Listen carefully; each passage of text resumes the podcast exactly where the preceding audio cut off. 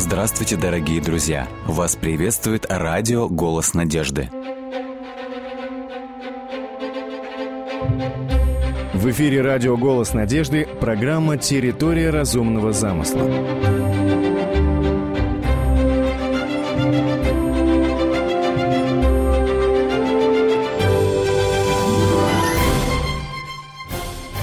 Когда мы читаем первую главу книги «Бытие», нельзя не заметить, что сотворение человека различными способами выделено от предыдущих этапов творения. Во-первых, в отличие от других творений, человек был создан в самом конце. Человек – это кульминация, это венец творения.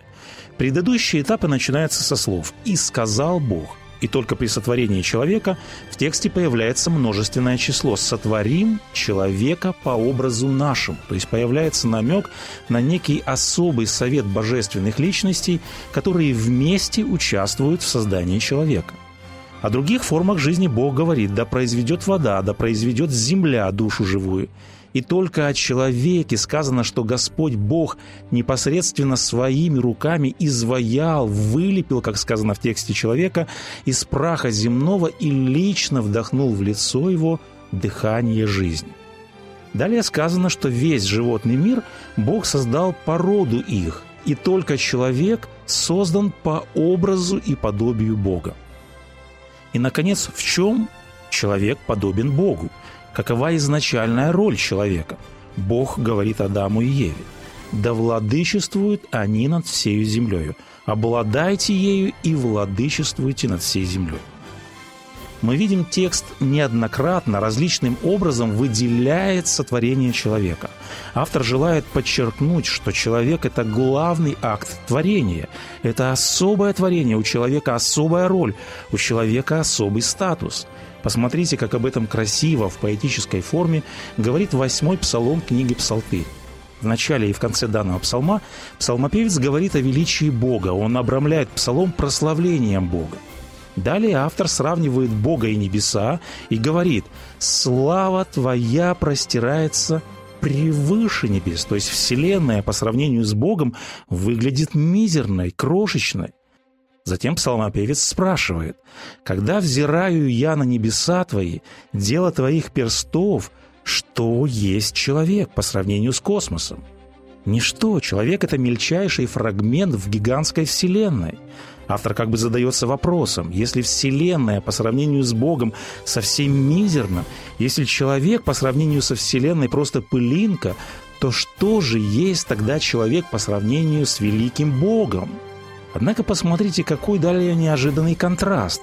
Несмотря на мизерность, несмотря на ничтожность человека, главный вопрос этого псалма заключается в следующем.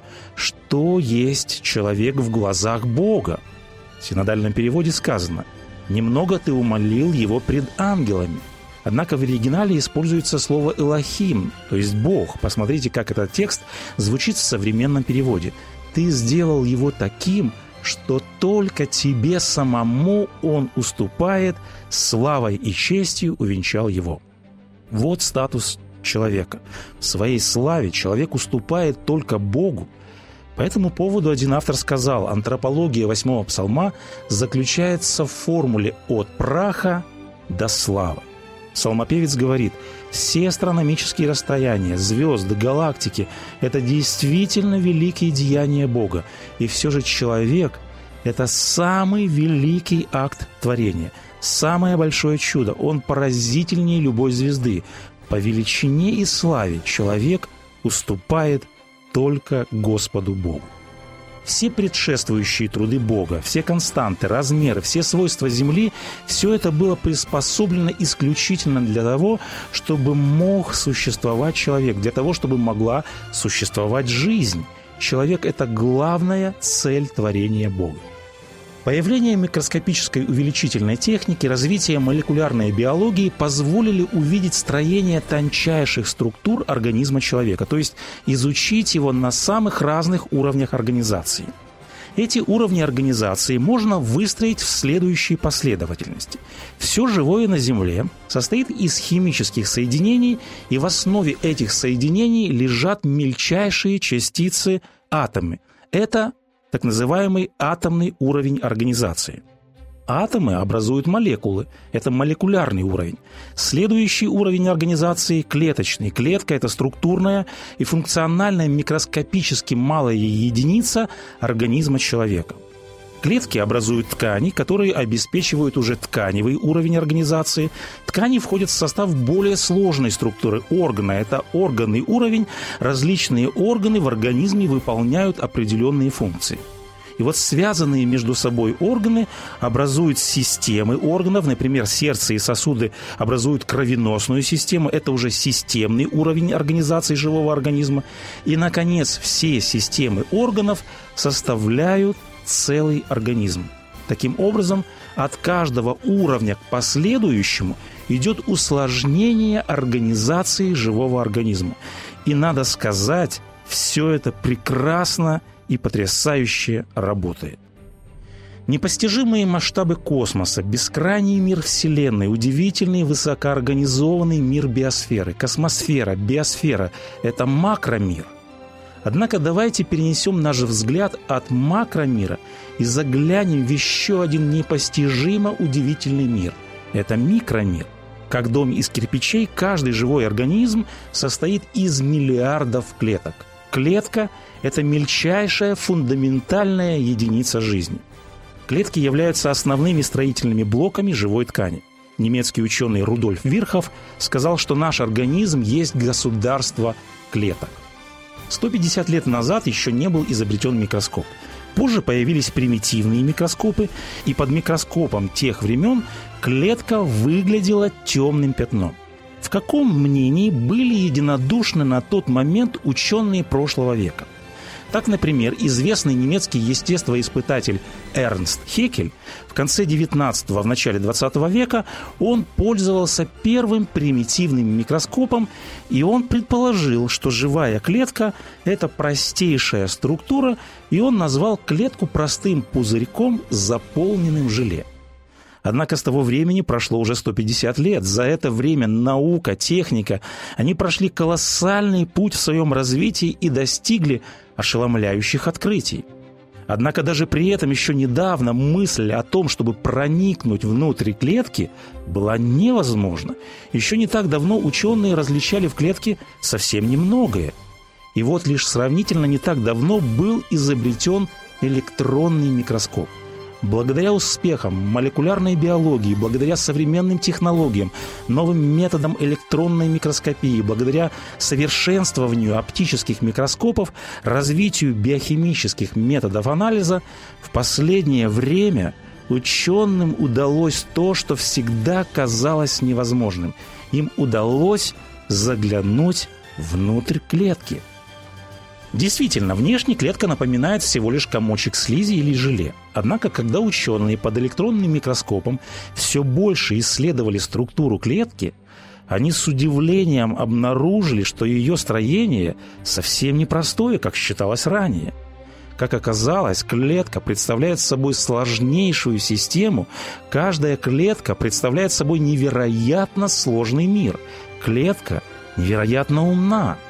Известный биолог Майкл Дентон говорит, Пожалуй, ни в одной другой области современной биологии проблема, связанная с предельной сложностью и всесторонностью биологических адаптаций, не проявляется так ярко, как в удивительном молекулярном мире клетки. И далее биолог говорит, чтобы представить себе жизнь на молекулярном уровне, мы должны увеличить клетку в миллиард раз. В этом случае она станет похожа на огромный космический корабль. То, что мы увидели бы при таком увеличении, входя внутрь клетки, поразило бы нас немыслимой сложностью и целесообразностью. На поверхности клетки мы обнаружили бы миллионы ворот, похожих на шлюзы огромного космического корабля, которые открываются и закрываются, впуская и выпуская поток различных жидкостей и веществ. Войдя в такие ворота, мы оказались бы в мире высочайших технологий, непревзойденной сложности, потрясающей воображение своей комплексностью и гармонией. По сравнению со сложностью механизма клетки, даже самые хитроумные людские творения выглядят жалкими и неуклюжими, говорит биолог. Давайте попытаемся проникнуть в этот мир высочайших технологий, непревзойденной сложности, в эту микроскопическую лабораторию, над изучением которой трудятся величайшие умы. Как клетки собираются в такую сложную систему?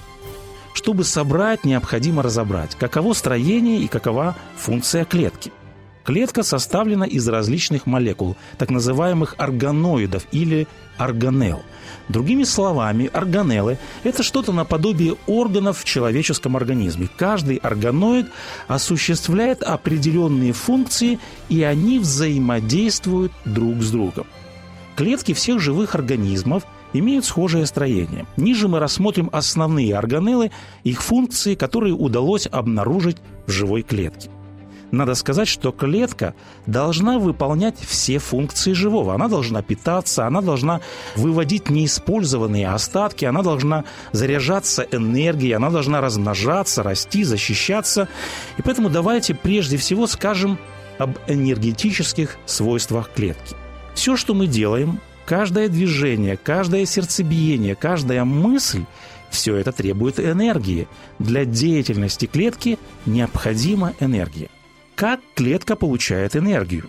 Господь Бог при сотворении наделил наш организм удивительным свойством. Потребляемая нами пища преобразовывается в энергию, которая необходима для функционирования клеток. Но как это происходит? На данном этапе давайте проследим, как разрешается одна из множества сложных задач в мире высочайших технологий в мире клетки – во время усвоения пищи организм разлагает углеводороды из еды на разные молекулы сахара. Одна из таких молекул, глюкоза, это главный источник энергии нашего тела. Сразу после приема пищи глюкоза всасывается в кровь. И чтобы стать топливом для клетки, глюкоза должна проникнуть в клетки. Но каким образом? От окружающей среды клетку отделяет оболочка. Эта оболочка превращает клетку в относительно замкнутую систему. На поверхности клеток можно разглядеть миллион, если можно так сказать, ворот. Их можно сравнить с шлюзами огромного космического корабля, и эти шлюзы открываются и закрываются. Какую роль играют эти шлюзы? Это пропускные пункты. Они непрерывно впускают и выпускают поток различных веществ. Следует сказать, что глюкоза не может просто так проникнуть в клетку. Что происходит на так называемом пропускном пункте оболочки клетки? Когда такая большая молекула, такой крупный груз, как глюкоза, подходит, эти пропускные пункты, они требуют специальный ключ. Как глюкоза может быть допущена внутрь клетки? Поджелудочной железой вырабатывается инсулин. Какую функцию, какую роль играет инсулин? И вот инсулин – это и есть тот специальный ключ, который открывает микроскопические дверцы мембраны клетки. И уже после этого глюкоза пропускается внутрь клетки, она обеспечивает организм энергией. Еще один момент. Молекулы инсулина, которые несут в себе молекулы сахара, по размеру превосходят клеточную дверь и не могут войти через нее – какую инженерную конструкцию разработал Господь для того, чтобы прошла молекула глюкозы. Для таких крупных и необходимых молекул была разработана особая система входа. Чтобы получить молекулу инсулина, мембрана клетки выпячивается и образует специальный отсек, который и затягивает молекулу в нее. После того, как гормоны проникли в клетку, они сразу же попадают под контроль специальных белков, которые следят за организацией работы клетки. Эти белки называются ферментами. Если гормоны необходимы, ферменты используют эти новоприбывшие гормоны. Если же гормоны пока не нужны, их аккуратно помещают на хранение в особое отделение клетки, которое называется комплексом Гольджи. Этот специальный органоид, комплекс Гольджи, занимается накоплением и упаковкой синтезируемых веществ, а также выводом наружу продуктов жизнедеятельности клетки. Итак, когда молекула глюкозы, доставленная инсулином, оказывается внутри клетки – глюкоза аккуратно собирается специальными транспортными ферментами. Эти ферменты передают молекулы сахара Митохондрия – это еще один очень важный органоид клетки. Роль митохондрий очень ответственна. В чем заключается эта роль? Можно сказать, что глюкоза – это топливо, а митохондрии – это микроскопические энергетические станции клетки, они отвечают за производство энергии в клетке. Число митохондрий в клетке составляет от нескольких сотен до десятков тысяч. Как функционируют митохондрии? Задача митохондрий состоит в том, чтобы расщепить молекулы глюкозы. В процессе сложнейшей реакции, которая протекает в митохондриях, вырабатывается и высвобождается энергия. Интересно то, что происходит далее – выработанная энергия, она аккумулируется, она запасается в своеобразных энергетических пакетиках в молекулах аденозин-трифосфат, сокращенно АТФ – АТФ – это универсальное топливо всей живой материи. И затем эти энергетические пакетики в удобных расфасовках безошибочно переправляются в различные органеллы клетки. И те оживают, когда получают топливо, когда получают горючее. Процесс транспортировки энергии в клетке осуществляется по специальным каналам, которые называются эндоплазматической сетью. Таким образом, митохондрии питают или же снабжают каждую клетку и весь организм энергией. Организм без ЭТФ, надо сказать, это как автомобиль без топлива. Другими словами, мы можем сказать, что внутри митохондрий как бы вращаются своеобразные турбины с огромной скоростью и подзаряжают миллиарды крошечных батареек. Все, что мы делаем, как мы отметили, каждое наше движение, э, оно подпитывается от батареек, которые заряжаются от этих микроскопических силовых станций. Аппарат синтеза АТФ – это самый маленький двигатель в мире, и он настолько крошечный, что в булавочной головке могло бы поместиться 100 миллионов его экземпляров – этот двигатель вращается со скоростью около 10 тысяч оборотов в минуту, и каждый его оборот производит 3 молекулы ЭТФ. Как обычно работают энергетические установки, которые созданы человеком? Например, давайте возьмем электростанции. Там стоит грохот турбин, там стоит грохот машин, жар печей, громады выхлопных труб. Однако в митохондриях там все не так. Там все без шума, без перегрева, без давления – к тому же работают они очень продуктивно. Более 50% энергии окисленного топлива идет на полезные процессы, которые происходят в клетке.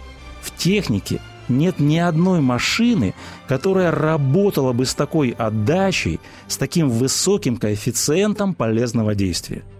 Обычно лишь одну треть тепловой энергии горючего удается людям превратить в своих машинах в полезную работу – с чем мы имеем дело в данном случае? Речь идет о сложном инженерном устройстве. Предельная сложность, высочайшие технологии непревзойденной сложности механизма клетки свидетельствуют о том, что эта инженерная конструкция должна иметь замысел, должна иметь план, чертеж, а также наличие великого изобретателя, Творца всего сущего. Сотворил землю силою своей, утвердил вселенную мудростью своей и разумом своим распростер небеса.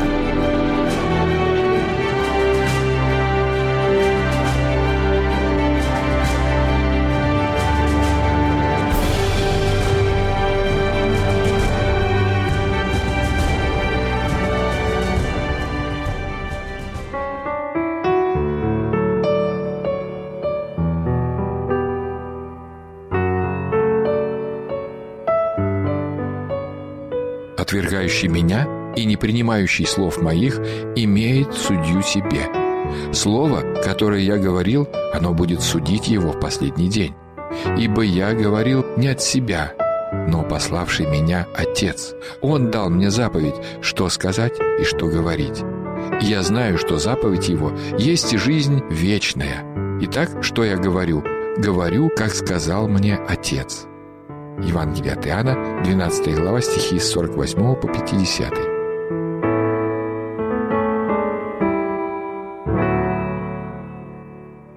Удивить жителей восточной столицы хоть какой-нибудь историей было невозможно. Даже царские указы тонули в лабиринтах улиц, переулков, тупиков и бесчисленных торговых площадей. Поэтому выкрикивания высокого чужестранца оставались незамеченными несколько дней. И не мудрено, так как большую часть своего обращения он говорил на языке своей страны, делая лишь жестокое вступление на языке двуречья. Его сочли бы сумасшедшим бродягой, если бы не впечатляющего вида внешность, которая перебивала своей яркостью слова, тонувшие в гуле большого города. Лицо и все участки тела, которые не закрывали на палящем солнце, были обожжены при неизвестных обстоятельствах и вызывали у собеседников оторопь и страх перед неизвестной стихией, так искалечившей человека. Нашлись люди, способные перевести его пламенную речь, и по городу, подобно пожару, поползли слухи, предвещающие смерть.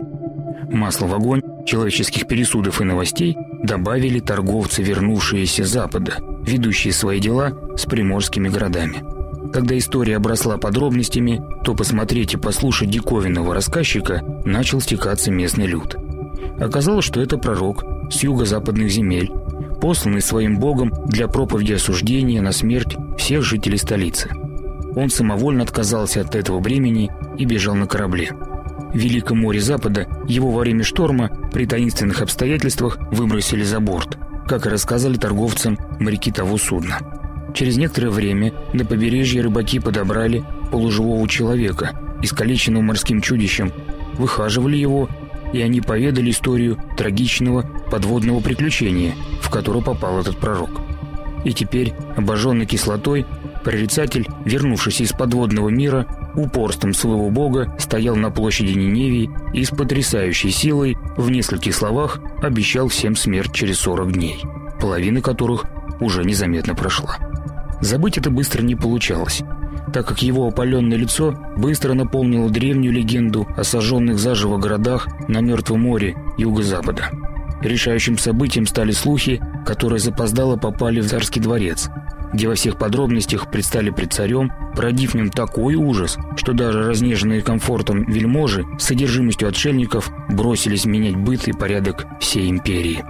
На сороковой день пророк публично закончил свою весть, предостережение и удалился на одну из гор, чтобы самому избежать небесного возмездия. Книга Ионы, глава 3. С вами был Александр Медведков. Заходите, пишите и оставляйте отзывы на сайте голоснадежды.ру. Среди покрытых кустистой зеленью холмов Германии и темных глубоких вод реки Майн был рожден человек по имени Иоганн Вольфганг, чья фамилия Гёте в те далекие годы еще не имела мировой известности. Теперь же каждый школьник зачитывает на память лесного царя балладу великого писателя и поэта Иоганна Вольфганга Гёте – а цитаты его произведений постоянно звучат у людей на слуху. В любой библиотеке или книжном магазине можно познакомиться с творениями этого человека, можно увидеть и вникнуть в тот дар, который он желал передать этому миру. Но что нам известно о нем как о личности, и есть ли возможность хоть краешком глаза взглянуть на его душу, чувства и мысли? А вы знали, что Иоганн очень любил цветы? Помимо остальных цветов, поэт и мыслитель поистине души не чаял в маленьких хрупких фиалках – и у него был весьма интересный способ их разведения. Каждое утро Иоганн выходил на прогулку, чтобы насладиться тишиной и пробуждением природы, побыть наедине со своими мыслями. Прежде чем выйти из дома, он заполнял карманы семенами фиалок и разбрасывал их в любом удобном месте, где бы ни проходил. Шло время, и все тропинки, уголки и поляны немецкого городка Веймара были усеяны голубыми бархатистыми фиалками – можно себе только представить, как радовали взгляд прохожих эти прекрасные цветы. Будет ли уместным сказать, что люди могли видеть в маленьких голубых лепестках цветов крупицу души этого великого человека? Находя радость в любимом деле для себя, он намеренно или не намеренно делился этой радостью и с другими. Есть ли в вашей жизни то, что дорого вашему сердцу? То, что вы любите, что приносит вам радость и удовольствие? Может, это творчество, наука или абсолютно любое хобби – Делитесь ли вы этим с окружающими? Приносит ли это радость не только вам, но и всем людям вокруг вас?